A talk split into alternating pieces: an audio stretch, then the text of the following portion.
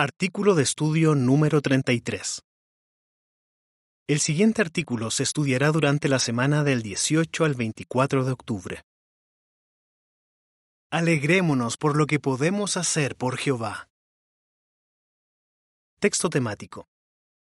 Es mejor disfrutar de lo que ven los ojos que andar de acá para allá persiguiendo deseos. Eclesiastés 6:9. Canción 111. Los motivos de nuestro gozo. Avance. Todos los cristianos amamos a Jehová muchísimo y queremos servirle lo mejor que podamos. Por eso muchos de nosotros queremos hacer más en la predicación o en la congregación. Y si por más que nos esforcemos no logramos alcanzar algunas de nuestras metas, ¿qué podemos hacer para mantenernos ocupados en el servicio a Jehová y conservar la felicidad? La parábola de los talentos que relató Jesús nos da la respuesta. Párrafo 1. Pregunta. ¿Qué están haciendo muchos hermanos para aumentar su servicio a Jehová? El fin de este mundo se acerca y tenemos mucho trabajo que hacer. Todos queremos servir a Jehová al mayor grado posible. Muchos están ampliando su ministerio. Algunos tienen la meta de hacerse precursores. Otros quieren servir en Betel o colaborar en la construcción de edificios que se usan para adorar a Jehová. Y muchos hermanos están esforzándose por ser siervos ministeriales o ancianos. De seguro que a Jehová le agrada ver que sus siervos tienen un espíritu tan dispuesto. Párrafo 2. Pregunta. ¿Cómo podríamos sentirnos si no alcanzamos alguna meta? Ahora bien, si el tiempo ha pasado y todavía no hemos alcanzado nuestras metas, quizás nos sintamos decepcionados. O puede que nos duela que por la edad u otras circunstancias no podamos hacer ciertas cosas en la organización de Jehová.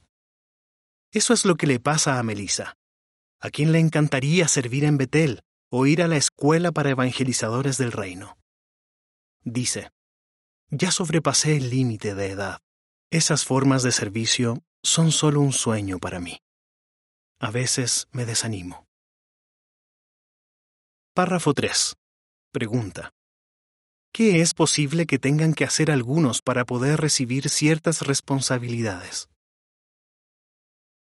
Hay quienes son jóvenes y tienen buena salud, pero para poder cumplir con más responsabilidades primero tienen que madurar y cultivar ciertas cualidades.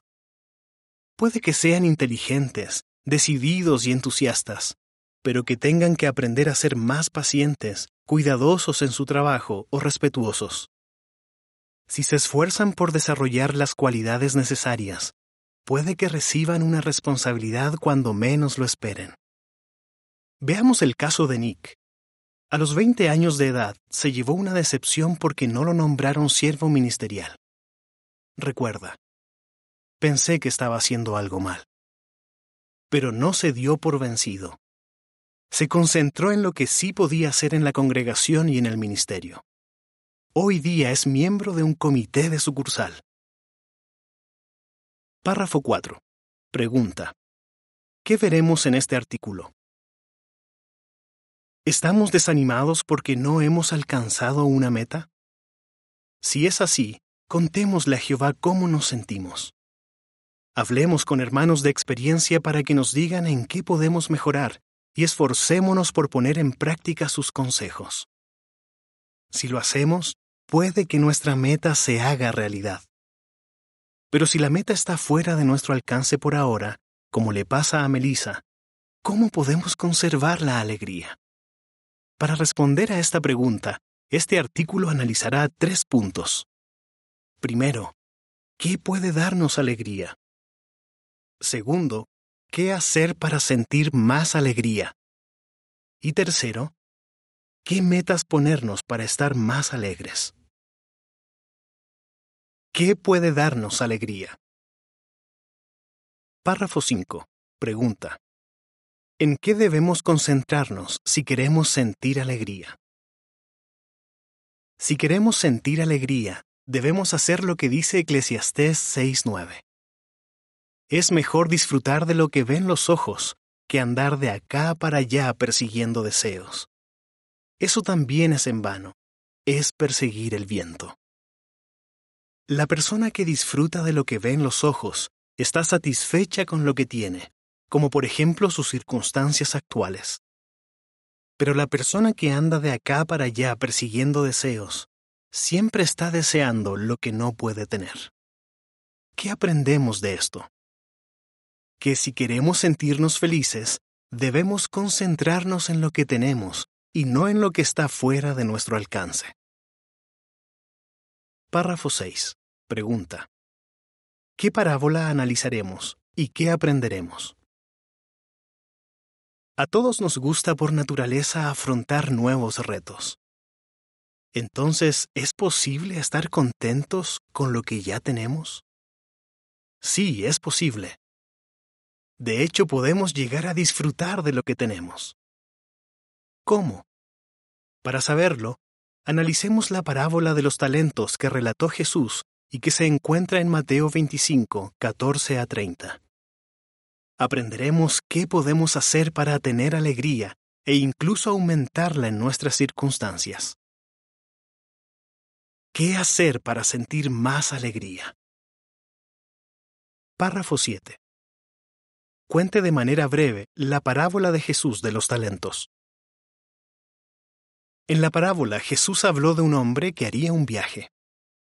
Antes de irse, llamó a sus esclavos y les entregó talentos a cada uno para que hicieran negocios con ellos.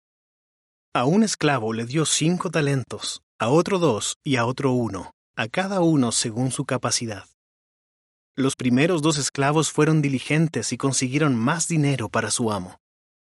Pero el tercer esclavo no hizo nada con el talento que había recibido. Así que el amo lo despidió. Idea importante. Un talento era la cantidad de dinero que un trabajador ganaba en unos 20 años.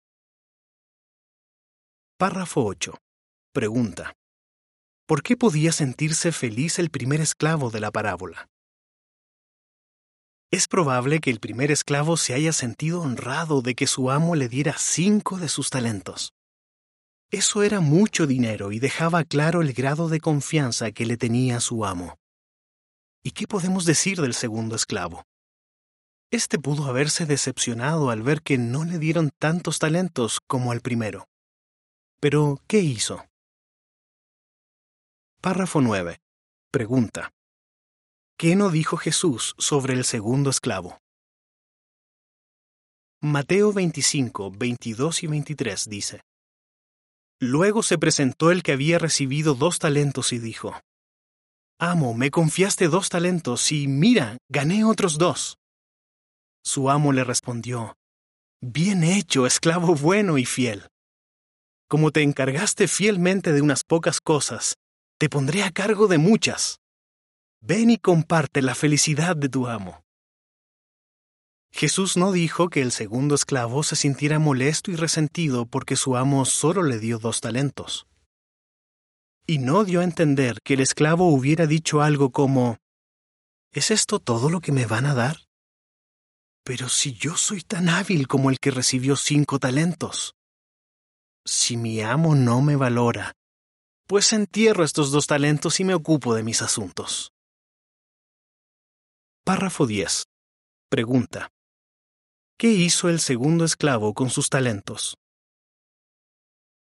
Como en el caso del primer esclavo, el segundo tomó muy en serio la responsabilidad que le encargaron y trabajó duro para su amo. Como resultado, ganó otros dos talentos. Muy contento, el amo recompensó sus esfuerzos y le encomendó más responsabilidades. Párrafo 11. Pregunta. ¿Qué podemos hacer para sentir más alegría? De manera parecida, nosotros podemos sentir más alegría si nos esforzamos al máximo en cualquier tarea que recibamos en nuestro servicio a Jehová. Dediquémonos por completo a la predicación y participemos de lleno en las actividades de la congregación. Preparémonos bien para animar a los demás con nuestras respuestas en las reuniones. Tomemos en serio cualquier asignación estudiantil que tengamos en la reunión de entre semana. Si nos piden ayuda para hacer algún trabajo en la congregación, seamos puntuales y confiables. No pensemos que ciertas labores son poco importantes y que no merecen que les dediquemos nuestro tiempo. Esforcémonos por mejorar nuestras habilidades. Cuanto más ocupados estemos en nuestras actividades y responsabilidades espirituales, más rápido progresaremos y más alegría sentiremos, y más fácil se nos hará alegrarnos cuando otros reciban una responsabilidad que a nosotros nos habría gustado tener.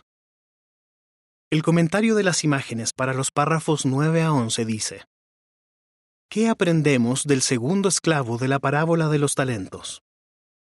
1. Recibió dos talentos de su amo. 2. Se esforzó por ganar más dinero para su amo. 3. Ganó dos talentos más para su amo. Párrafo 12. Pregunta. ¿Qué hicieron Melissa y Nick para sentir más alegría? ¿Recordamos a Melissa, la hermana mencionada en el párrafo 2 que deseaba ir a Betel o asistir a la escuela para evangelizadores del reino? Aunque estas metas estaban fuera de su alcance, ella dice, Doy todo de mí en el precursorado y trato de participar en todas las formas de predicación. Esto me ha dado mucha alegría. ¿Y qué hizo Nick mencionado en el párrafo 3 para superar la decepción cuando no lo nombraron siervo ministerial? Él recuerda. Me concentré en lo que sí podía hacer, participar en la predicación y dar comentarios animadores en las reuniones. También llené la solicitud de Betel y al año siguiente me invitaron. Párrafo 13. Pregunta. ¿Qué sucederá si nos esforzamos al máximo en las responsabilidades que tenemos ahora? Entonces, ¿quiere decir que si nos esforzamos al máximo en las responsabilidades que tenemos ahora, recibiremos más en el futuro? Quizás sí, como le sucedió a Nick. Pero si no, como le pasó a Melissa, de todos modos nos sentiremos muy felices y satisfechos. Eclesiastés 2.24 dice, no hay nada mejor para el hombre que comer, beber y disfrutar de su duro trabajo. He llegado a la conclusión de que esto también viene de la mano del Dios verdadero. Además de seguro que sentiremos una gran alegría porque sabemos que nuestros esfuerzos agradan al amo, Jesucristo. Metas que nos ayudarán a estar más alegres. Párrafo 14. Pregunta. ¿Qué debemos recordar en cuanto a nuestras metas de servicio? Si ya nos estamos esforzando al máximo en nuestro servicio a Jehová, ¿significa eso que no debemos pensar en cómo aumentarlo? Por supuesto que no. Podemos y debemos ponernos metas que nos ayuden a ser mejores predicadores y maestros, y que nos permitan ayudar a nuestros hermanos. Las alcanzaremos si somos sabios y modestos, y nos centramos en ayudar a los demás en vez de centrarnos en nosotros mismos. Párrafo 15. Pregunta. ¿Cuáles son algunas metas que nos harán sentir más felices? ¿Qué metas podríamos ponernos? Pidamos a Jehová que nos ayude a ser realistas y ver lo que podemos hacer en nuestras circunstancias. ¿Podemos fijarnos algunas de las metas que se mencionaron en el primer párrafo de este artículo? Como el precursorado auxiliar o regular, Betel o la construcción? ¿Podemos aprender otro idioma para predicar a más personas o para mudarnos a un lugar donde se necesita ayuda? Si deseamos tener más información sobre estas metas, podemos leer el capítulo 10 del libro Organizados para hacer la voluntad de Jehová y hablar con los ancianos de nuestra congregación.